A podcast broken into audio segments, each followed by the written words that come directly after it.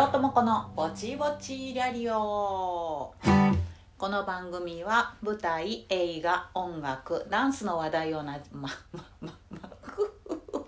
ま交えながらも特にうんちくを語ることもなく両友子がぼちぼちと喋るだけの聞き流し系ぼちぼち番組ラジオに憧れるリャリオです。第69回。はい。第69回。2022年、えー、2月。第2週目の放送です。出だしからメロメロやな。いやもう。はいお察しの通り朝です。朝一で、えー、誰とも、えー、朝一言も喋らない状況からこれを突然始めましたので、えー、神々も申し訳ございませんし、えー、何やらギターもですねあの先週と打って変わってまた苦手な方のギターになりました。苦手な方のギターって。これもめっちゃええギターやのにそんなん言うなよって感じだけど。私の好きなマーチンはあの昨日現場にあの夫が持って行って使っているようで、えー、今日はあのマーチンではないえー、手強い方のギターということでね、えー、また下手くそになりました。下手くそは変わってないんじゃ。はい。えー、出だしからメロメロで失礼いたしました。えー、2月ね2月になってあれですよあなた。皆さん知ってますか、えー、タイガースのね阪神タイガースのね、えー、キャンプが始まりましたよ。はい。どうでもいいですか？これを聞いてくださってる方の中にはどうでもいい方が半分以上だと思います。あのタイガースファンでこれを聞いてくださってる方というのはおそらくあのタイガースキャストをね最初にあの聞いてくださってた方ででああ両友子って誰みたいな感じで あの物好きな方があのこちらにもね時々聞きに来てくださってるような、え方ももしかしたらいらっしゃるかなというぐらいの人数だと思うのであのほとんどのね、えー、私の友達はタイガースファンじゃないんですよ。残念ながら。親友たちも一人もタイガースファンじゃないです。あ悲しいなそう大体女の人にねあのタイガースファンっていうのが希少ですわ。うちのおかんぐらいやわ。私が私がめっちゃ仲のええ人で女の人でタイガースファンって。うちのおかんだけやわ。って感じですわ。ねなんですよ。でそうタイガースのキャンプがね始まったの。まあプロ野球界でね。あの全体的に2月上旬からキャンプっていうのが始まっていくんですけどあのキャンプって何するとこか知らん人もいるぐらいだと思いますよ。あの野球に対して。興味のない方々はね。キャンプっていうのは楽しくみんなでキャンプファイヤーしたりあの肉焼いたりするんじゃないですよ。あの練習するんです。練習。ね。あの合宿です要は。ね。その合宿が始まったんです。であの1軍と2軍と両方ねあのキャンプ合宿をやるわけですよ。このあのまだ春にならないうちにねシーズン前にねやるんですけど。で阪神の、えーと、1軍は今沖縄で、えー、キャンプをしてまして。で2軍はね一緒のとこでやってないんですよ。2軍は高知県でやってるんですね。でもさあの正直私もキャンプなんざ。興味はなかったわけですよ。あのタイガースのファンやと言いつつもね。やっぱりシーズン中で、まあ、調子よかったら時々見てあの推しの選手はこの人ええななんつって時々見て喜ぶみたいな感じのテンションのゆるファンやったわけですよね。ゆるゆるのファンやったわけですよ。しやけどあの、まあ、タイガースキャストに、えー、出させてもらうようになってですね。あんまりそういう不勉強なことでもいかんなと思って、まあ、心がけてもうちょっとちゃんと試合とか見たりあの選手のことを知ったりしたいなと思って、まあ、あのテレビつける回数が増えたりね、えー、していってたんですけどでそうしたらさやっぱりさあのその選手とか新しい人たちとか調子どうなんかなとかあのピッチャー今年はどういう感じであの回すのがええんやろうなとかあの興味が出てきてしまうわけですよね。そしたらさなんかさキャンプリポートっていうさあの CS とかであのずっとね4時間も6時間もずっとキャンプの練習風景を映してるっていう 番組枠があるんですよ。皆さんほとんど知らんでしょそんなこと。私も知らんかったんですけどやってんの。あの CS でねあのスカイ A とか。でもしくはあのタイガースの会員登録をして多分ね料金も発生するんでしょうけどそういうところのチャンネルとか YouTube 的なねとか配信のチャンネルとかでそのキャンプ風景を延々見れるみたいな のが 登録チャンネルがあったりするんですよね。でそういうのであのみんな見てるんですよ。ででそれをさなんか録画とかしてさキャンプ風景見てる私がいてさ もうさ何してんねんって感じなのよ。ほんで、まああのーそんなキャンプ風景をさこう流しながらビールを飲んでる私をさあのーまあ夫はそんなにあの阪神ファンじゃないし阪神ファンじゃないしそんなにどころか全然阪神ファンじゃないし野球ファンじゃないし。でだからあの私はずっと流れててもそれは見てたいんだけど夫にしてみればあの全然楽しくないやろうから、まあ、なるべくこうあの夫がいない時にというかね寝てからちょっと自分で見てたりとかするんやけど、まあ、あの出かけてた夫がひょっこりこう帰ってきてさで私がキャンプなんかこうビデオで見てるからさ「お前何これ?」って「お前何これ?」って言われるよね。ほんでなんか「いや俺こんなん別に見たくないんやけど」とか言われて「せせやんな」って「せやんな」って言ってとりあえず停止して違う番組流すみたいなこととかしながらねちょびちょび見てるんですけどねまああの面白いんですよだからキャンプリポートもあのただただ映像を流してるんかなと思ってたんやけど違くってちゃんと解説がついてるんですよ。でアナウンサーというかねその解説の人がいてであのその時のゲストというかゲスト解説のあの岡田さんとか、えー、と藤川球児選手とかあの、まあ、元、まあ、OB のね阪神の選手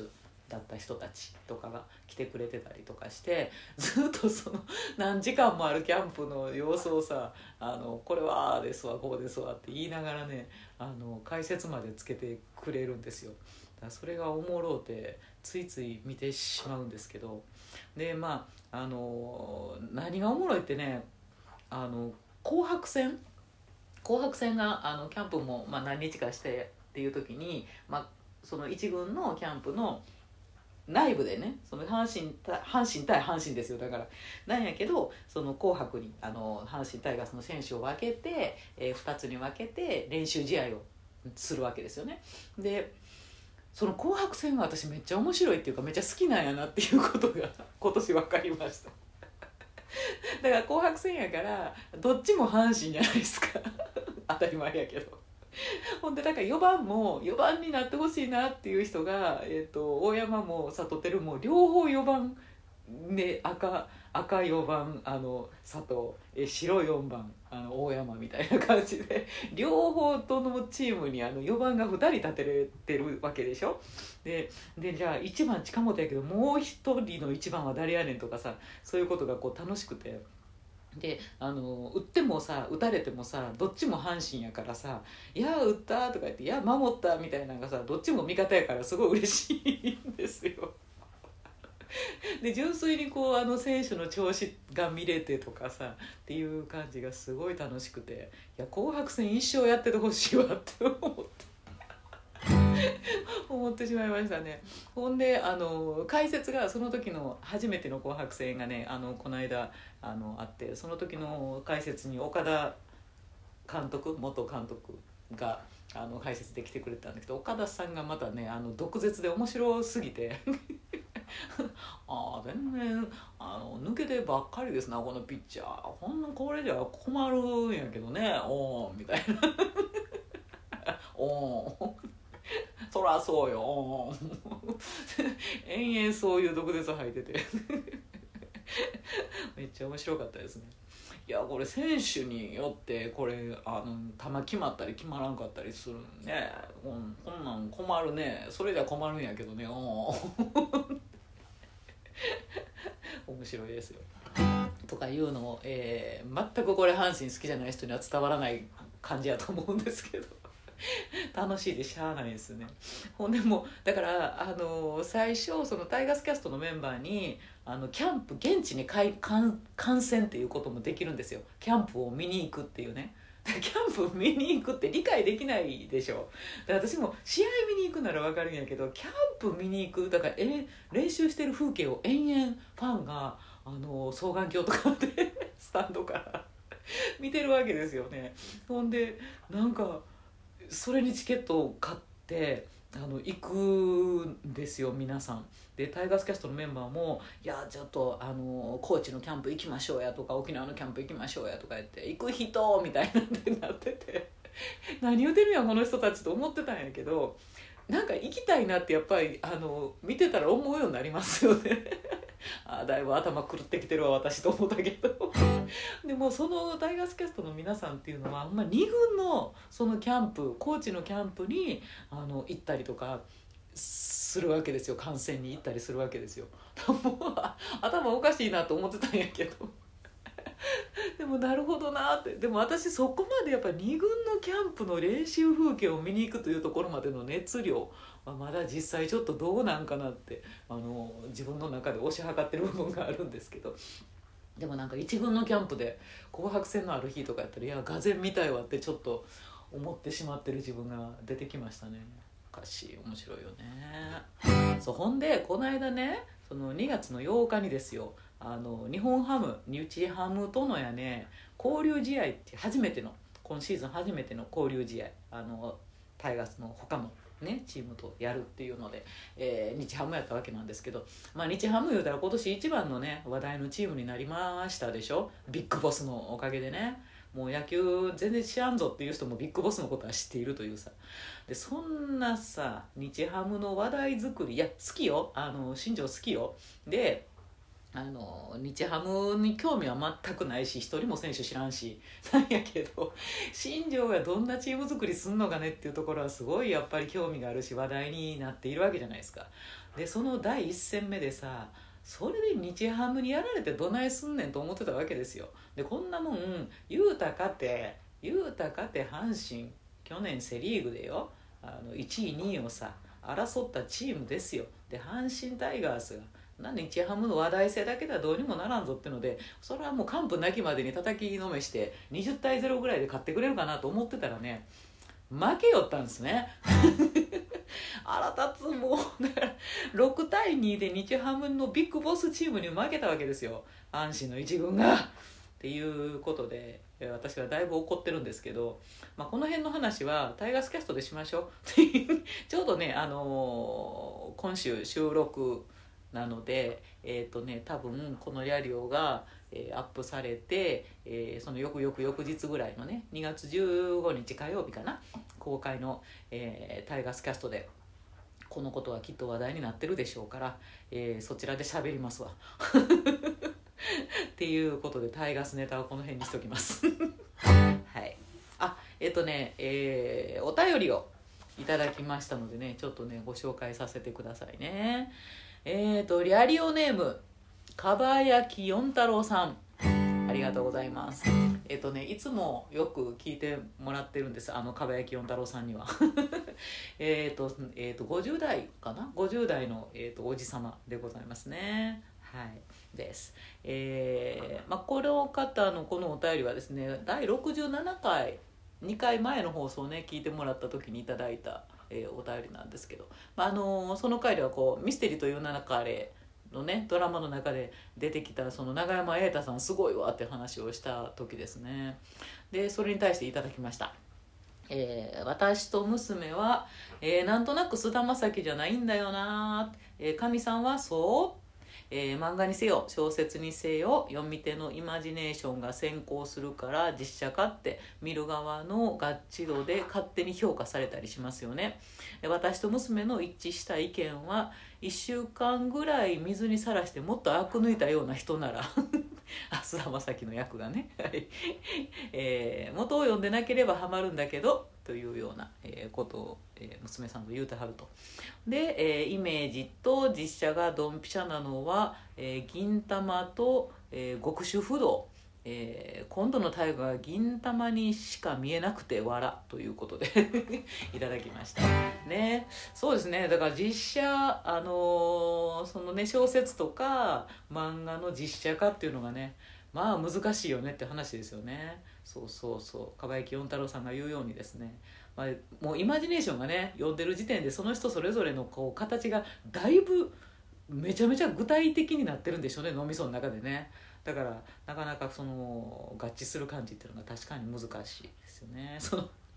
菅田将暉を1週間ぐらい水にさらして赤抜いたような人なら 久能君の役に整君のね役にあの向いてるんじゃないかっていう話やけど菅田将暉1週間ぐらいね水にさらしてアク抜いてしまったらあの長台詞言えないやろっていう話ではあるんですけど。確かにねその整君のあの感じもちょっと無機質なというか無感情なあの色のない感じのところからあのとつとつと出てくる論理的なっていうああいう人って探そうと思ったら難しいよね。まあ確かに。そう銀魂銀魂大利俊さんがねやってるけどあんまり私銀魂をねちゃんと読んでないし見てないからあれなんですけど極主不動に至って私全然わからないですね。あの調べたところによるとちょっと極道の、えー主人公で、えー玉木宏さんがねそのお主人公の龍なのっていうね役をねやってはるみたいですけどそれがあのまあ蒲焼き四太郎さんにとってはすごくそのお二方はきっとハマってるってことなんでしょうね。まあ、大河が銀魂にしか見えないという まあそんだけだから小栗旬さんが銀魂の中で相当良かったってことなんですね。面白いですよね。なかなかそのねえだから実写化する勇気をね。えーこれすんの？っていうのいっぱいありますよね。まあそういうのに関しては。あのまた 映画実写化についてみたいな、えーリアリオをね、えーその回をやってみてもいいかもしれないですね。ありがとうございます、えーまたぜひ、えーお便りくださいませ、えーというところで今週のトークテーマ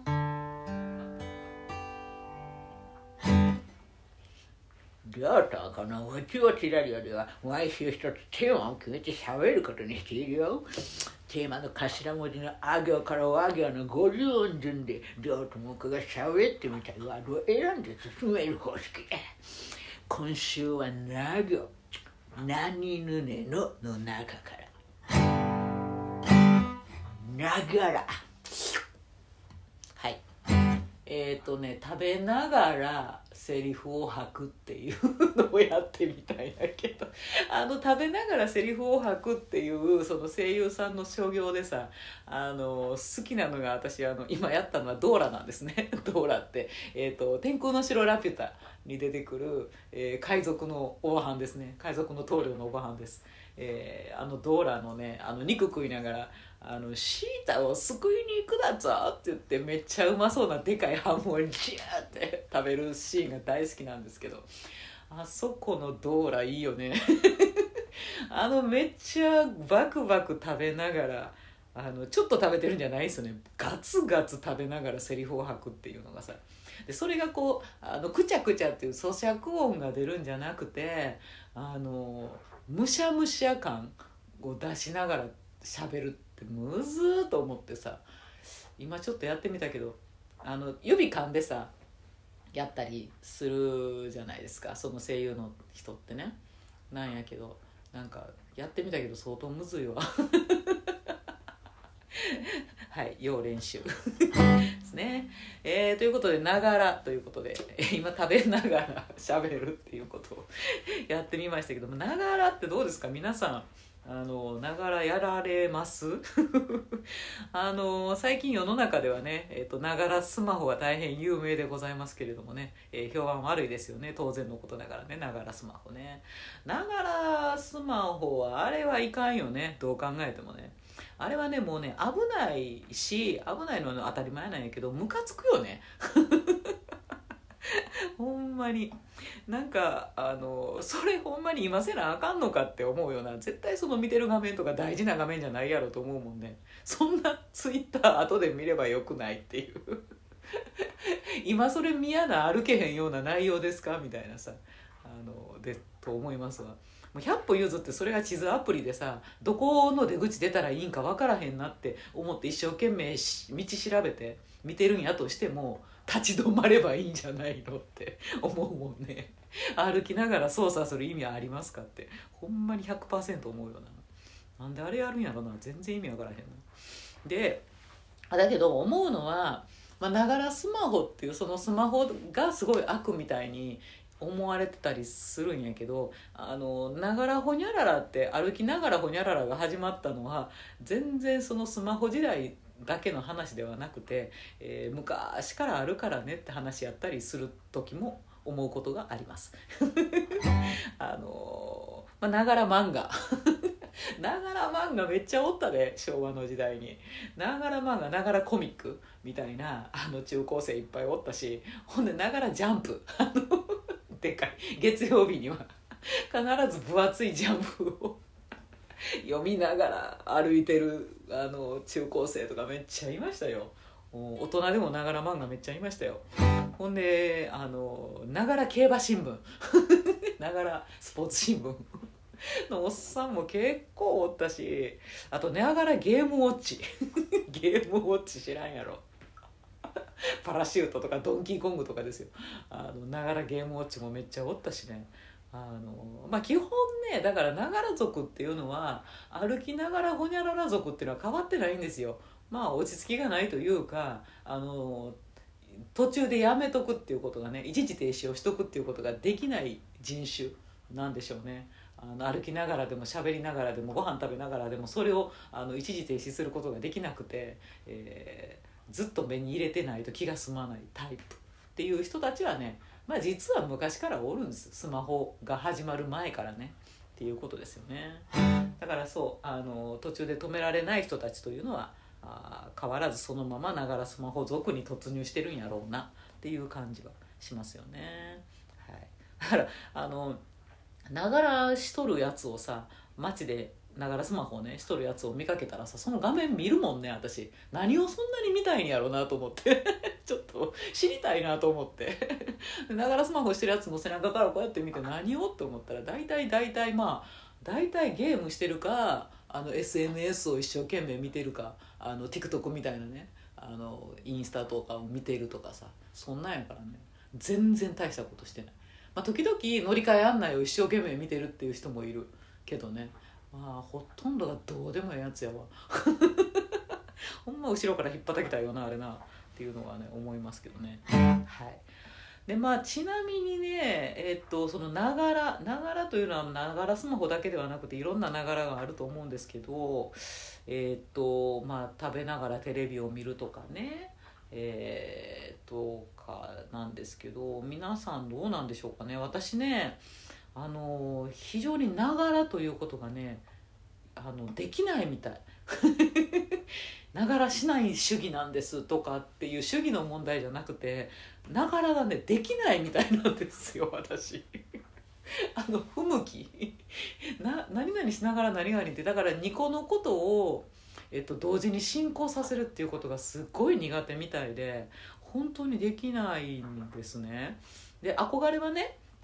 えっとえっとカフェとか行って、えー、美味しいカフェラテを、えー、飲みながらシフォンケーキを食べながら流れるボサノバ調の音楽を聴きながら本を読むとか。めっちゃ憧れなんです。やってみたい。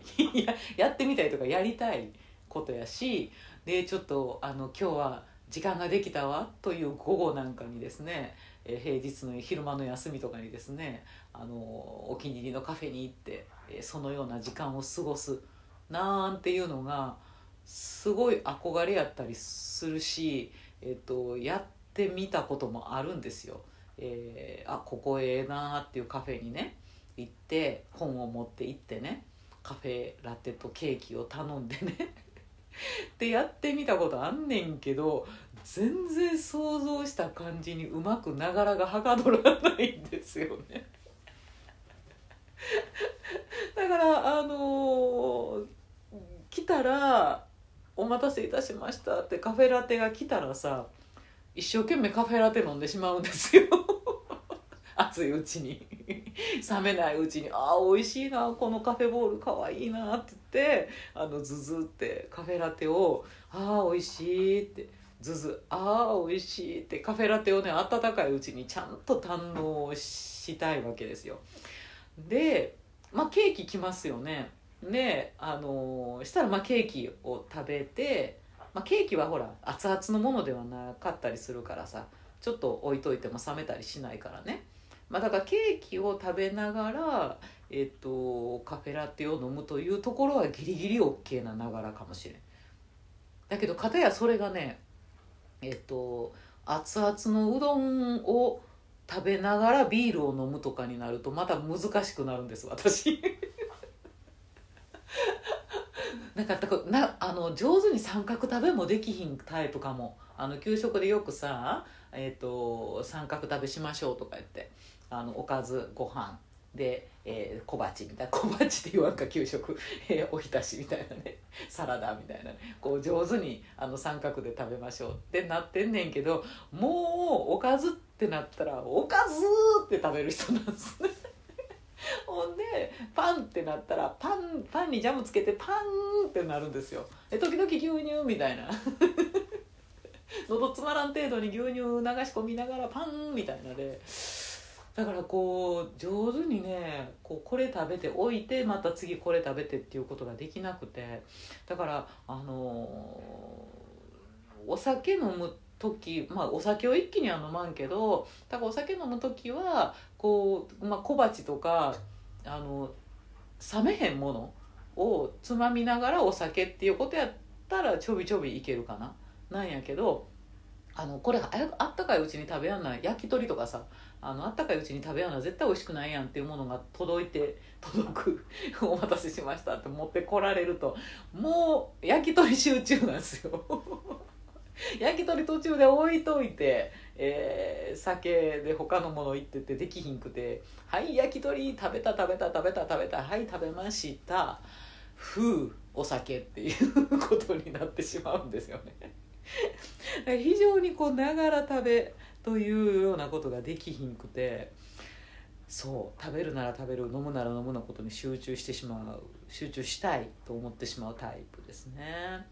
だからあの音楽聴きながらほにゃららっていうことも難しいですわだから音楽を聴くまあだからバックミュージックとして勝手に流れといてくれっていう音楽やったらまあ別にええねんけどだから音楽をちゃんと聴きたいなというものが流れていたらあの何もせずに音楽に集中です。手元に本も持ってないし持って目で追ってたとしても一つも活字入ってけえへんし音楽に集中ですよね。で、えーまあ、手に持っているその小説やったりとか、まあ、雑誌やったりとか写真集とかやったりしたとしてもよ。あのその読んでる見てるものに集中してる時は音楽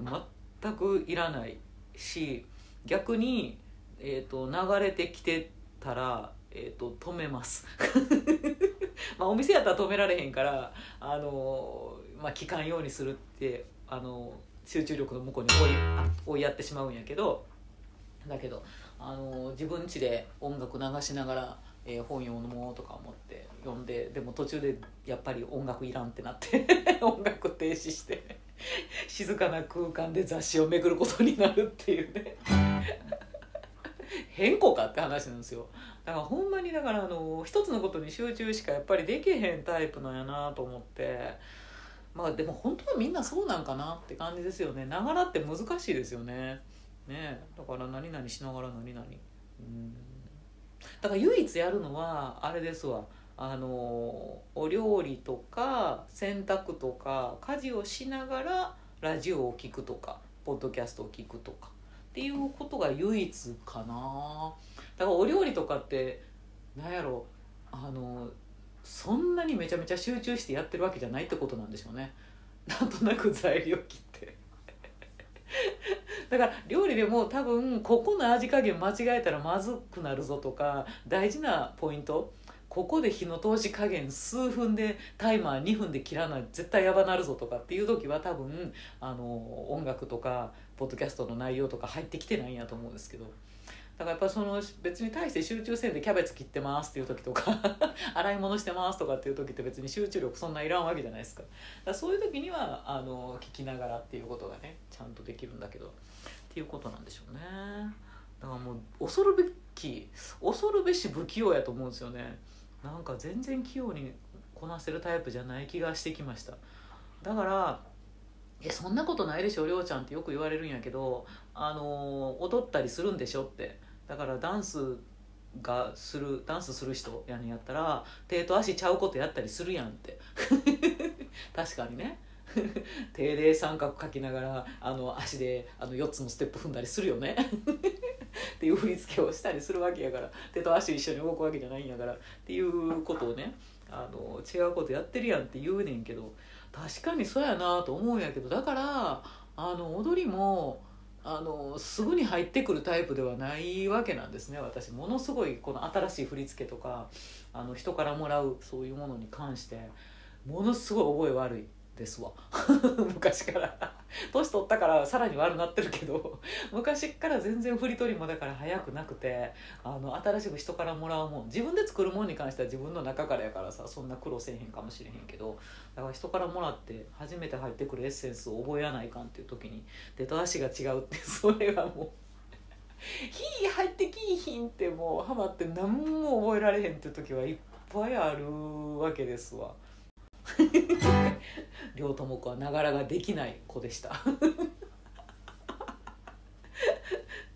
だから晩ご飯食べてる時もこうなんかあのサラダと、えーおかずと、えーなんかお味噌汁とってあってお味噌汁って手を伸ばしたらお味噌汁で飲み干しってするから びっくりされるもんね。え味噌汁だけもう飲んだみたいな。なんか途中で置いておかずに突入しようと思うんやけどさ。だからあったかいものが、えっと、2つ3つあると本当に困ってしまう。その時はちょっと何とかしてこう温かいうちにそれぞれを食べるように一回置いてこっち食べてこっちまた置いてって戻ってきてってなるべく頑張ってやろうと思うんですけどね。ね。大変よね。ながらってね。っていう感じですね。はい。皆さんいかがでしょうか、えーまたご意見ご感想などありましたらお寄せください。えーっと次回のトークテーマですね。次回は「ハヒフヘホ」ということですね、えー、Facebook についてえー喋ってみようかなと思います。えーっとはい。で告知ですね、えー先ほども少し話題に上がりましたがタイガースキャスト。えっとね多分430回か、えーもしくは431回かな。最近ねタイガースキャストもあの主催の千年さんがすごい頑張ってはってあの回数がね、えー週に1回ではなくなってたりして更新が。っていうことなのでもしかしたら431回かもしれない、えー、と今度のあの火曜日にね、えー配信がされる分になりますけれどもそちらの回に、えー鍼灸師さん会に出演をさせていただいておりますので、えーぜひ聞いてみてください、えー日ハムに負けた阪神に怒ってると思います。はい、えーそれでは皆様良い1週間をお過ごしください。りょうともこでした。